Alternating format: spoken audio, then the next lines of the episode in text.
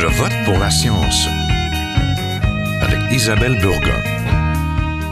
Bonjour à vous, j'espère que vous allez bien. Le printemps est à nos portes et les agriculteurs s'apprêtent à retourner dans les champs pour travailler et semer leurs terres. Un récent rapport de l'organisme Équiterre invite à faire une transition vers une agriculture durable et régénératrice, car des sols en santé assureraient une meilleure protection de notre agriculture pour affronter les changements climatiques. 2015 était consacrée Année internationale des sols et nous avions fait une émission pour parler des principaux défis qu'ils rencontrent, l'épuisement des sols en tête.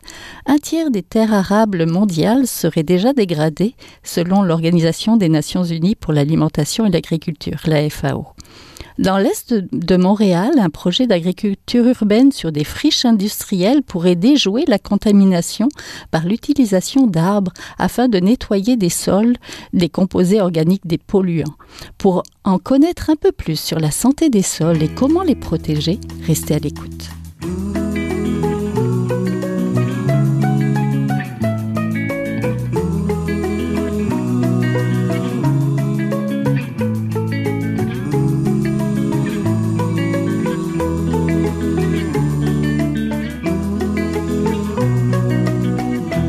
Aujourd'hui, et je vote pour la science, nous parlons d'agriculture et des sols et surtout des pratiques favorisant leur santé. Nous en parlons avec Michel Labrec, conservateur du Jardin botanique de Montréal et chercheur à l'Institut de recherche en biologie végétale. Bonjour.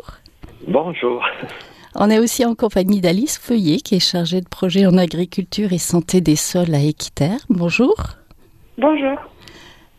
Une sécheresse historique a frappé l'Ouest canadien l'été dernier en 2021. Du côté des agriculteurs, les rendements ont reculé de plus de 30%.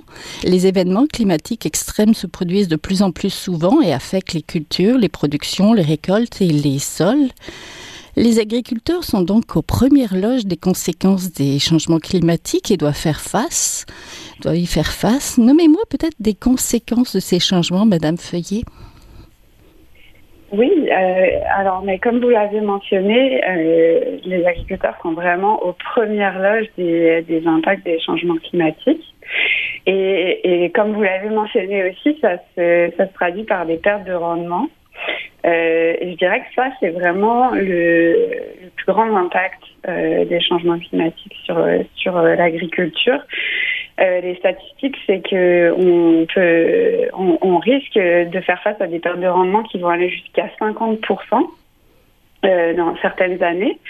Et, euh, et, moi, les chiffres que j'ai, vous avez dit 30% en introduction. Moi, les chiffres que j'ai, c'est que Saskatchewan cet été, pour le canola, euh, il y a une perte de rendement de 50 et pour le blé, on a parlé d'une perte de rendement de près de 40% en Alberta. Donc c'est vraiment euh, c'est terrible, c'est la seule sécheresse euh, oui de, depuis 1961 pour pour les prairies. Et, euh, et on sait que ces événements climatiques-là vont aller en s'empirant d'année en année. On, ça, va pas disparaître, on peut pas les faire disparaître. Le niveau d'émissions de gaz à effet de serre qu'on a actuellement, même si on diminue drastiquement nos émissions, euh, on est dans les changements climatiques, ils sont là pour rester et ça va ça, va continuer. Donc il faut euh, faut qu'on trouve des, solutions pour euh, s'adapter autant que pour réduire les, les, impacts de nos émissions. Donc ça c'est la première conséquence. La deuxième conséquence qui est liée à la première, c'est qu'on va voir une augmentation des prix. des matières premières, des matières agricoles, et ça, ça va se répercuter malheureusement sur toute la chaîne alimentaire. Donc ça a un impact sur les agriculteurs, mais ça va aussi avoir un impact sur les consommateurs. Donc euh, ça, sur, sur, le prix du panier d'épicerie, c'est lié aussi euh, évidemment aux, aux, impacts de la pandémie qui ont aussi fait augmenter les prix, bien sûr. Oui, Monsieur Labrec, comment les changements climatiques souvent imprévisibles affectent les sols? Ben, de, de, différentes façons, certainement. Euh, ce qu'on, ce qu'on, je crois qu'encore on a, on a besoin de davantage de documenter puis de recherche pour bien comprendre les effets de des changements climatiques. Mais, mais il est évident que les, les, changements et c'est surtout les extrêmes qui sont occasionnés par les changements climatiques. C'est le cas plus euh, au, Québec et dans l'est de, l'Amérique, dans le nord-est de l'Amérique du Nord, on est plus euh, soumis à des, à impératifs qui vont euh, créer des, changements radicaux, des, gels des, des tardifs, des dégels en hiver, des extrêmes de température en, en, été, avec parfois aussi des, des pluies diluviennes qui vont lessiver les sols. Et donc, c'est c'est plus à ce niveau-là que, que des changements pourraient se produire, donc des, des pluies très très fortes, euh, des événements très forts en, en été. En fait, c'est ce que les climatologues prévoient, donc des, des, fortes pluies par moment qui vont euh, qui vont euh, venir briser des, des, périodes de sécheresse. À, ce moment-là, ça a des effets souvent sur un, sur le lessivage des, éléments nutritifs, sur sur le, en fait, l'entraînement de tous les nutriments qui pourraient être dans, le sol. Donc, c'est plus de cette nature-là que les, changements climatiques vont, vont avoir probablement des impacts, du moins dans l'est de la donc euh, Québec, Ontario, Maritime. Euh, c'est plus ça que, que l'on prévoit qui, risque d'être problématique pour les cultures et pour les sols euh, dans nos régions. Entendu. Madame Feuillet, quel bilan fait le récent rapport de votre organisme Équiterre sur la santé des sols? Alors, euh, ce, rapport donc euh, s'attache à, à, regarder les, les, pratiques en fait qui sont bénéfiques pour la santé des sols et, euh, et quels sont leurs, leurs avantages. Et, et ce qu'on a ce qu'on a conclu, en fait, ce qu'on a trouvé, c'est que les pratiques agricoles durables euh, non seulement elles sont euh, faciles à mettre en place, mais en plus elles peuvent rapporter, euh, elles peuvent rapporter gros. Comme je vous expliquais, elles permettent non seulement de, de, stocker du carbone, mais aussi d'améliorer la biodiversité, de mieux gérer les ressources en eau, donc ce qui peut permettre de faire face aux sécheresses et aux inondations. Euh, finalement, euh, globalement, d'apporter une meilleure résilience face au changement climatique pour les agriculteurs et les agricultrices euh, qui sont vraiment en première loge de, de ces impacts-là. Et euh, ce qu'on a montré aussi, puis il y a de plus en plus d'études qui se penchent sur la question, c'est que les pratiques agricoles qui sont bénéfiques pour la santé des sols apportent aussi euh, une augmentation de la rentabilité à la ferme. Et euh, les pratiques qui sont bénéfiques pour euh, la santé des sols, on en, a identifié euh, plusieurs catégories. Euh, ces pratiques-là, c'est euh, de toujours garder un sol qui est couvert, donc euh, ne jamais laisser un sol à nu. Donc vous voyez les, et souvent quand on pense, pense à un champ agricole, on pense à, à un champ labouré sans rien dessus. En fait, ça c'est pas une bonne pratique pour pour la santé des sols toujours qu'il reste euh, des plantes ou, des restes de plantes. Ensuite, c'est de maximiser euh, la biodiversité euh, dans le sol et au-dessus du sol. Donc, favoriser les petits insectes qui vont venir jouer sur un rôle pour remplacer certains insecticides, par exemple. Donc, travailler avec la nature minimiser la perturbation euh, des sols. Donc, on parlait de labour euh, au début, au début de, l'entrevue. Donc, euh, minimiser le labour au maximum. garder des racines vivantes toute l'année. Ça, ça va vraiment permettre de favoriser le ruissellement de l'eau du, de, du dessus du sol jusqu'à l'intérieur, donc pour nourrir la vie qui est dans le sol et euh, réduire euh, l'utilisation d'engrais et de pesticides de synthèse et à l'inverse augmenter les intrants qui sont organiques, donc tout ce qui est fumier, compost, etc. Et enfin, faire paître les animaux en prairie avec du fourrage euh, en rotation. Ça, c'est vraiment des, très bonnes pratiques. Euh, D'ailleurs, quand on pense à, la manière dont nos ancêtres faisaient de l'agriculture, euh, les, animaux étaient toujours intégrés à la ferme. Donc c'était très holistique. On utilisait le fumier des animaux pour fertiliser les sols, etc. Donc euh, c'est de, réfléchir à, comment réintroduire un peu ces, ces pratiques-là. Oui, parce qu'on perd une partie du sol quand on cultive de manière intensive, on va dire.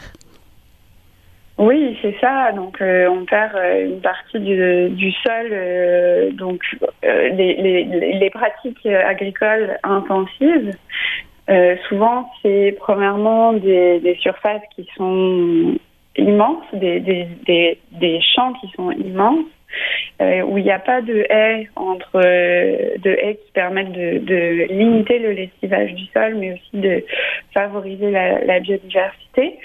Et donc, comme euh, voilà, donc comme je disais, s'il n'y a pas de haies, s'il y a des surfaces immenses, c'est vraiment très euh, euh, susceptible d'être lessivé et, euh, et, donc on va perdre de la matière organique comme ça. Et surtout si on a de plus en plus de changements climatiques comme des, des enfin des, conséquences des changements climatiques comme des inondations, des sécheresses qui vont encore plus augmenter ce lessivage-là. Alors, ce qu'on a vu aussi dans le rapport, c'est que malheureusement, il y a des barrières euh, à l'adoption de ces pratiques-là pour les agriculteurs. C'est souvent euh, économique ou psychologique ou soit un manque d'information.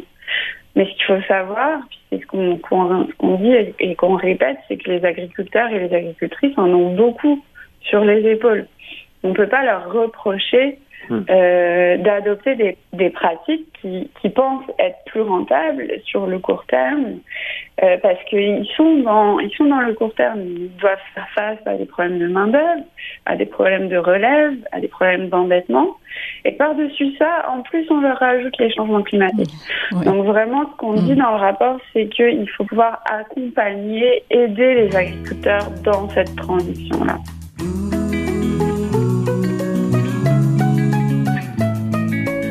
Vous êtes toujours à Je vote pour la science, là où la science rencontre la politique, une émission produite par l'agence Science Presse. Vous pouvez visiter son site internet au sciencepresse.qc.ca. Monsieur Labrec, de votre côté, et votre analyse, comment se portent les sols québécois, particulièrement les sols où l'on cultive? Ben, Je pense aussi, euh, ben, je crois qu'on on vient de dire beaucoup de choses, mais effectivement, euh, il y a, aussi un aspect euh, qui est qui est qu'à considérer euh, toute l'érosion euh, éolienne des sols. Et, souvent, quand on parle de perte de sol, il y a aussi ce, facteur-là qui est important, surtout quand on est en période de sécheresse importante, depuis que que les sols sont plus secs. souvent, les sols plus légers vont, vont aussi euh, être euh, emporté par, par le vent et ça, ça contribue beaucoup aussi aux pertes de, des sols dont on parle, sans compter ben, tous les autres problèmes là, de, de, l'utilisation abusive de pesticides, d'utilisation abusive de, de fertilisants. Parfois, c'est indirectement ou même directement lié. Là, on mm-hmm. utilise plus de pesticides, ça a des impacts sur les rendements. Et donc, pour contrecarrer ça, on va ajouter plus de de, fertilisants. Donc, euh, tout ça fait en sorte que, je crois qu'au bout du compte, les, sols sont plutôt en mauvais état, puis les contenus en matière organique, donc le carbone dans le sol euh, est aussi plus faible. actuellement, je crois que les les activités de recherche en agriculture, en agronomie, ça, ça vient beaucoup pour, pour essayer d'accroître les, les capacités des sols euh, à retenir davantage le carbone, puis accroître la, la, matière organique dans le sol, puis le carbone dans le sol.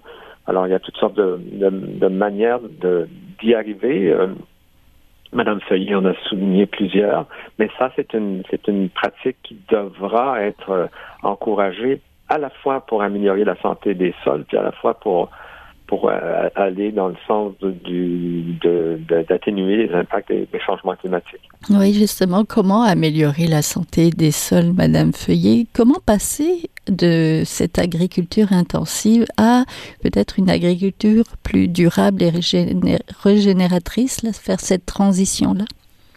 Oui, alors comme, comme je disais, ça passe vraiment par un accompagnement, un soutien des agriculteurs et des agricultrices dans l'adoption de ces pratiques-là. Donc on doit, on doit, euh, je dirais, euh, répartir, euh, donner la bonne nouvelle à tout le monde que oui, on est capable de renverser la tendance. Euh, qu'on peut adopter des pratiques agricoles qui sont plus durables, qui sont meilleures pour la santé des sols. D'ailleurs, juste pour revenir sur euh, ce que disait M. Labrec, un autre problème au Québec de santé des sols, c'est la compaction. On mhm. parle souvent avec des agronomes qui nous disent qu'il y a vraiment un gros problème de compaction des sols au Québec. Euh, je saurais pas bien expliquer pourquoi. Oui, Monsieur Labrec, c'est quoi ce problème de compaction ben, ben oui, ben, on, l'observe très très bien. Euh, les, euh, dans, quand on fait des, des profils de, de, de sol, on s'aperçoit que souvent, il y a une compaction très, très forte qui est due à, la répétition du passage de la machinerie, machinerie souvent lourde, mais et qui, euh, plusieurs fois par année vont, passer, circuler pour euh, pour appliquer euh, des, engrais, pour appliquer des pesticides, pour pour récolter, etc. Et donc il y a, il y a une semelle qui se crée finalement et qui, qui fait en sorte que les racines des, végétaux vont être bloquées littéralement à un certain euh, niveau dans le sol parce que c'est trop compact et donc euh, les nutriments, l'humidité, l'eau, en fait, sont plus difficiles à atteindre en profondeur dû à cette compaction-là. Ça a des impacts sur les rendements et, euh, sur, la qualité des, sols. Donc ça, ça c'est une, autre réalité aussi qui se produit surtout dans les dans les grandes cultures où, il y a, où, le, passage de, de, machinerie de plus en plus euh, euh, lourde et, et euh, gigantesque. Là, fait en mhm. sorte que ça, c'est ce qui se produit. Oui. oui, on a quelques images en tête de, mm. des prairies. Monsieur Labrec, vous, vous êtes un expert de phytoremédiation. ça, c'est la décontamination des sols à l'air des plantes. Et j'aimerais que vous nous expliquiez et que vous nous parliez surtout du projet de l'Est de Montréal, qui est très intéressant. Ah. Bon, alors là, on change un peu de, registre, mais, mm. effectivement, euh, dans les sols euh, en milieu urbain, il y a, il y a souvent des, des, de, nombreux hectares de friches industrielles qui, euh, qui découlent souvent des activités industrielles qui ont cessé. Alors, dans l'est de la ville de Montréal, entre autres, mais, mais c'est, c'est, ce cas-là n'est pas unique dans plusieurs des grandes municipalités euh, au Canada, à Toronto, à Hamilton, euh, euh, Vancouver, etc. On trouve souvent dans les quartiers industriels des, des, des, des, zones qui sont abandonnées par les activités et qui sont laissées pour compte parce que leur réhabilitation, en fait leur, leur transformation ou leur décontamination serait très coûteuse. Et, euh, et alors, ce qu'on fait, c'est qu'on les laisse un peu à l'abandon. Alors, ça crée des friches industrielles qui ont peu d'intérêt et, et, et, et, d'où, d'où la pertinence d'essayer de, les réhabiliter par, euh, par d'autres pratiques que la pratique conventionnelle qui est d'aller les excaver puis d'aller les transporter, les, et les, enfouir ailleurs, ce qui n'est pas une très bonne pratique dans le de développement durable. Donc, qu'est-ce que vous faites, vous? Alors, nous, on a développé euh, des approches en utilisant des végétaux qui ont l'avantage de, de, de, de, vraiment régler de façon in situ, donc sur place, le problème de la contamination. Ça prend du temps, on l'admet, mais c'est quand même une pratique euh, donc plus respectueuse du développement durable, etc., qui amène de la biodiversité euh, dans, sur le sol et dans le sol par les micro-organismes qui, qui des fois reviennent quand, dans ces sols-là où toute la vie du sol a été perdue. Et puis, ça, ça nous permet de, de progressivement réhabiliter ou d'enlever ou de dégrader la contamination qui est problématique euh, par des cultures. Et euh, ben, on a pas mal de succès avec ça. On fait ça. Euh, le, le, projet dont vous faites, auquel vous faites mention dans l'est de Montréal, c'est le, le, plus grand projet de phytorémédiation au Canada. Et c'est un projet qu'on suit depuis quelques années depuis 2016 en mhm. fait, et qui donne ben, des résultats encourageants. Mhm. Concrètement, vous plantez des arbres fruitiers sur des terres contaminées non? Ben, Non, on n'en est pas encore là. Ah, euh, ce qu'on fait, euh, ben, on, plante de la végétation, mais on plante des essences à croissance rapide qui ont l'avantage de, de, Parce que ces sols, bon, ils sont contaminés, mais il faut les voir aussi. Ce sont des sols vraiment pauvres, euh, avec très peu de matière organique. souvent, justement, on a parlé de compaction tout à l'heure. Ben là, c'est le, les champions de la compaction. Là. Mm-hmm. Donc, c'est souvent des sols extrêmement compacts, le drainage est mauvais. Donc, ils ont tous les défauts des sols urbains qu'on peut imaginer et, de planter des arbres ou des plantes euh, euh, qui sont plus exigeantes en, en, nutriments. ça, c'est un peu compliqué. Donc, on travaille avec des plantes pionnières souvent avec des, plantes qui sont capables de s'établir rapidement dans ces sols-là avec euh, des, rendements qui sont intéressants et qui créent donc le, ils sont capables d'absorber les contaminants puis de dégrader d'autres contaminants. Donc, c'est souvent des espèces euh, comme des saules, des peupliers euh, et d'autres espèces arbustives ou d'espèces herbacées qui ont ces propriétés de croissance rapide et de développement d'une bonne quantité de racines. Oui, ça c'est la première étape. Et puis après, une fois que les sols iront mieux, peut-être justement on pourra imaginer euh, de, bah, de, planter des arbres fruitiers. Oui, oui, dans, dans, dans l'équipe, euh, y, a, y, a, dans mon équipe, là, il y a des étudiantes euh, qui s'intéressent justement à, la possibilité de d'utiliser des sols, des friches industrielles pour faire de l'agriculture biologique. D'une part parce que sur les sols contaminés dont on parle, euh, la contamination, elle n'est pas uniforme puis euh, égale à la, grandeur des sites qu'on dit contaminés parce que par moment, il y a, il y a des bon ici il y a, il y a une pochette de, contaminants, là c'est encore pire, mais à côté il y en a pas ou un peu plus loin il y en a pas du tout, ce qui fait qu'on peut on peut combiner des pratiques d'agriculture urbaine à, à des à des à des pratiques de phytorémédiation et, et, à la fois, on pense que si on, on arrivait à faire du compagnonnage avec des plantes euh, qui sont capables de, de, de phytoremédier des sols, mm-hmm. on pourrait euh, peut-être faire de l'agriculture euh, biologique sur ces sols-là. Et puis encore, faut-il voir que certains contaminants n'interviennent pas du tout dans le métabolisme et dans la croissance des plantes. Ils, ils restent dans le sol, ils montent pas dans les dans les parties aériennes des plantes. Alors, il n'est pas exclu qu'on puisse cultiver certaines euh, plantes, euh, notamment des arbres fruitiers, sur des sols euh, soi-disant contaminés sans qu'il y ait beaucoup de risques pour la santé. Mais avant d'aller là, on doit, on doit faire un peu de recherche et mm-hmm. euh, d'en être certain, parce que ce qu'on veut éviter, évidemment, c'est d'introduire un problème de santé humaine. Oui, on en a déjà pas mal. évidemment, mais ça donne quand même de l'espoir. Y a-t-il mm-hmm. aussi l'espoir du côté des politiques et des programmes fédéraux en lien avec l'agriculture et les changements climatiques?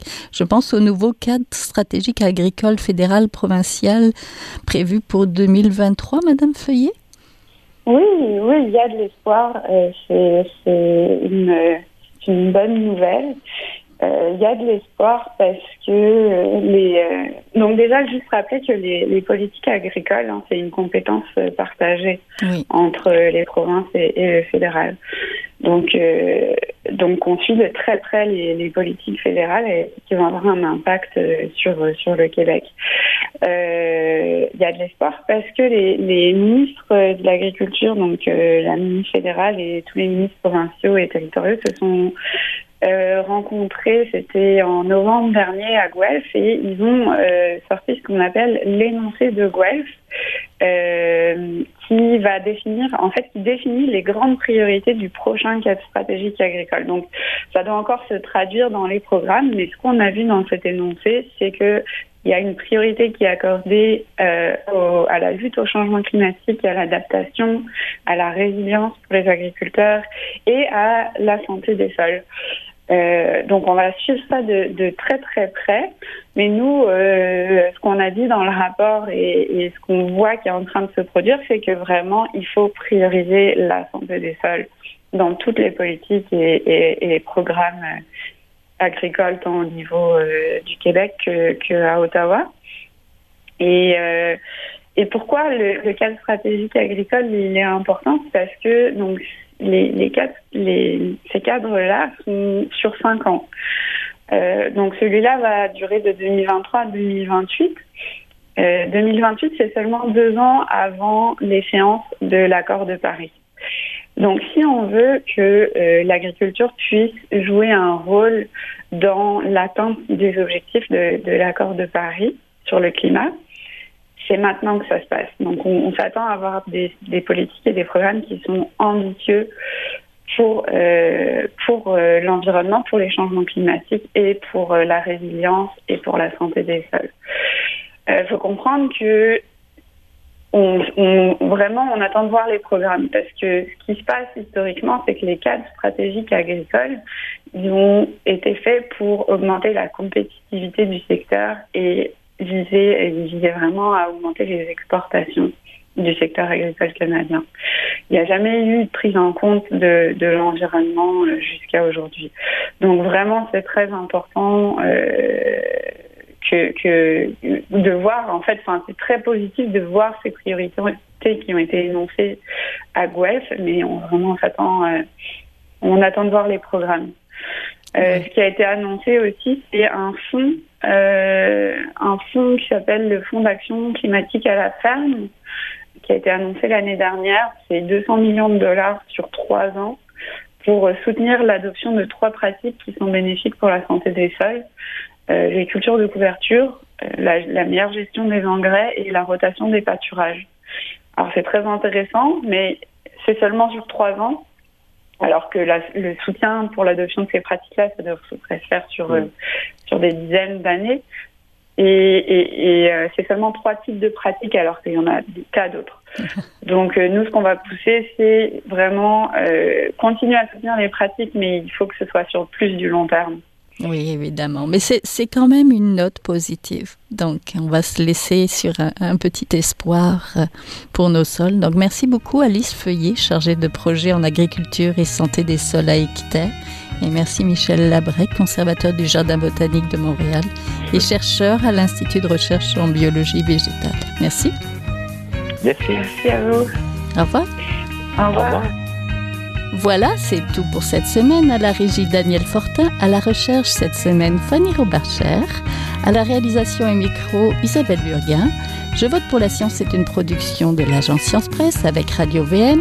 Écoutez nos rediffusions à votre radio le jeudi ou sur le site de l'agence Science Presse. J'espère que vous avez aimé l'émission. Partagez-la. Bonne semaine, portez-vous bien.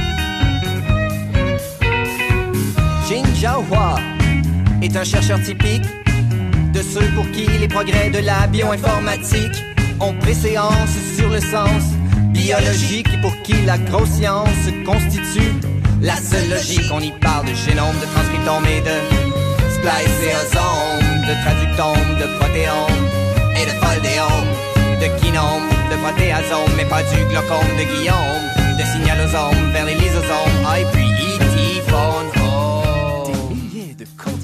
qui montent et qui descendent en fonction du stimulus duquel ils dépendent.